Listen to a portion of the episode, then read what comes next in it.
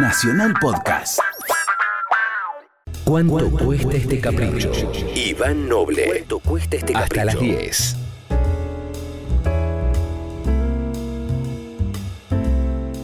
Bueno, muy bien. Llegamos al momento de. que se llama Canción Homenaje. Le- Habíamos decidido poner otro título, pero. no está mal, Canción Homenaje. Aunque. En algún momento aclaramos que a veces las canciones homenaje no son estrictamente amorosas o de cariño. Pues bien, este es uno de los ejemplos. Em, la canción en cuestión que vamos a escuchar primero es más bien una respuesta, un poco ofendida, un poco dolida, un poco despechada. Estoy hablando de Sweet Home Alabama, un clásico escrito por Van Sant y la letra dice así, dice, las grandes ruedas siguen girando. Llévame a casa a ver a mis parientes cantando canciones acerca del sur. De nuevo echo de menos Alabama y pienso que es un pecado. Sí, oí al señor Young cantando sobre ella. Oí al viejo Neil menospreciándola. Espero que Neil Young recuerde, un hombre del sur no lo necesita cerca de ninguna manera. Wow. No es tan común encontrar canciones donde se refieren con nombre y apellido a un colega en términos dolidos como este, ¿no?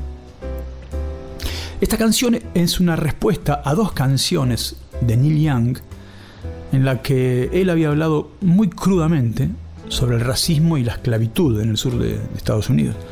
Y la leyenda cuenta que el canadiense, eh, Neil Young, compuso Southern Man motivado por una paliza que le dieron en Alabama, justamente en el 69. Y esta canción, junto a otra llamada Alabama, impactó mucho sobre la gente del sur. Y, él, y por ejemplo en Van Sant, que consideró que Neil había generalizado de manera muy desproporcionada y entonces decidió hacerle una canción diciéndole, no te necesitamos cerca acá.